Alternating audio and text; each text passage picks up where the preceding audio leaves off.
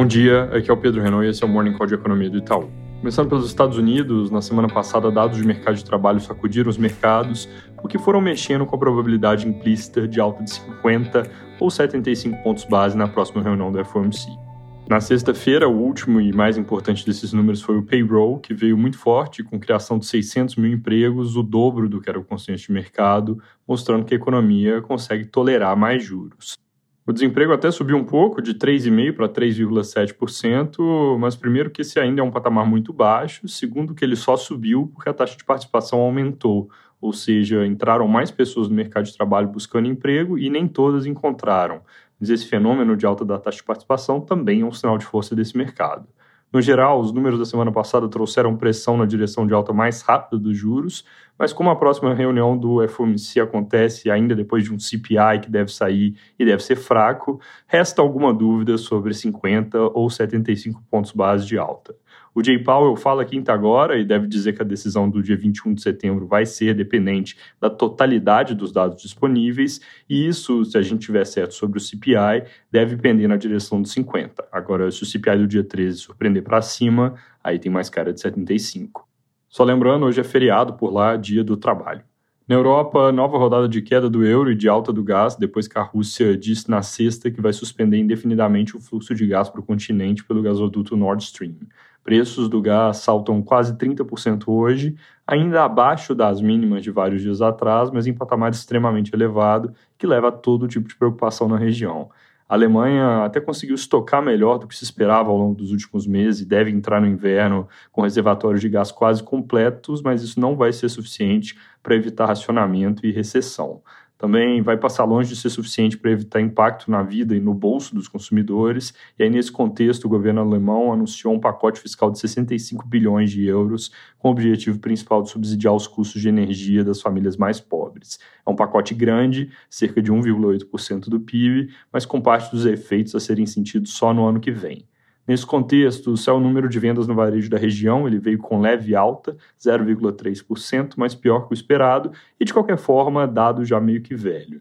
Mais importante nesse caso, o índice Centix de humor dos investidores na região caiu de novo, um pouco menos de queda do que se esperava, mas de qualquer forma caindo e se aproximando devagar de onde foi o pior momento da pandemia no início de 2020. Na China, o Banco Central anunciou corte da taxa de depósito compulsório em moeda estrangeira de 8% para 6%. Isso é uma forma de tentar conter a depreciação do yuan e é uma mudança que vai passar a ser válida a partir do dia 15. Antes de passar para o Brasil, comentário rápido aqui sobre a vizinhança, onde os chilenos votaram ontem e rejeitaram com uma margem ampla o projeto controverso de uma nova Constituição que foi proposto pelo presidente Gabriel Boric. Entre os principais pontos de polêmica, o projeto trazia uma série de iniciativas bem complicadas, como uma guinada radical no modelo econômico, a implementação de um Estado plurinacional com uma série de diferenciações para grupos indígenas e supressão do Senado, que seria substituído por uma Câmara composta por representantes das diferentes regiões do país, sem as usuais amarras que conferem estabilidade aos sistemas democráticos. Apesar de ser uma derrota para a pauta do Boric, esse assunto não acaba aqui, devem haver novas tentativas de mudança, mas a julgar pelo resultado expressivo da votação e pela tendência de piora da economia chilena, a vida do governo deve ficar mais difícil daqui para frente. Finalmente, aqui no Brasil, essa semana vai ser agitada, apesar do feriado na quarta, ou na verdade até potencialmente mais agitada, em função do feriado, dado o atual simbolismo político do 7 de setembro. Jornais desse fim de semana abordam bastante o tema, com especulações sobre qual vai ser a postura do presidente Bolsonaro nos atos de celebração da independência, para os quais se espera um público grande ao redor do país. Acabou de sair mais uma pesquisa do Instituto FSB mostrando o recuo dos dois principais candidatos a presidente, queda de um ponto para o Lula e dois pontos para o Bolsonaro, para 42% e 34%, respectivamente, enquanto Ciro Gomes também recuou um ponto para 8% e a Simone Tebet subiu dois pontos para 6%. Na simulação de segundo turno entre Lula e Bolsonaro, ambos subiram um ponto, mantendo então a distância da pesquisa da semana passada, agora em 53% versus 40%. Hoje, mais tarde, também sai uma nova pesquisa do IPEC. Amanhã sai do Paraná Pesquisas e na quarta do Poder 360. Passando para o fronte fiscal, jornais do fim de semana reportam que o BNDES deve devolver 90 bilhões para a União, cerca de 1% do PIB, no que o ministro Paulo Guedes chama de despedalada final, em referência a recursos que foram injetados no Banco de Desenvolvimento entre 2008 e 2014. Isso abate diretamente da conta de dívida pública e deve ajudar a melhorar o resultado desse ano, mas a gente desses 90 já tinha 50 bilhões na conta. Para terminar falando de dados, na sexta saiu a produção industrial de julho com alta de 0,6%, perto da nossa projeção e do consenso de mercado, mas com um aumento que foi pouco disseminado entre setores, alta de menos de 40% dos componentes.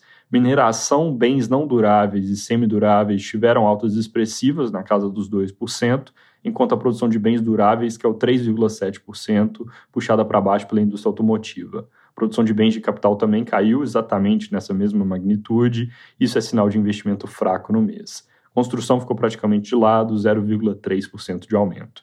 No geral, o dado é consistente com a nossa leitura de desaceleração da economia na segunda metade do ano, lembrando que o PIB do segundo TRI saiu na semana passada com um resultado forte, com posição boa, isso leva a um certo viés de alta para o crescimento em 2022, mas não muda muito a nossa leitura de que a economia deve crescer bem mais devagar no segundo semestre do que no primeiro.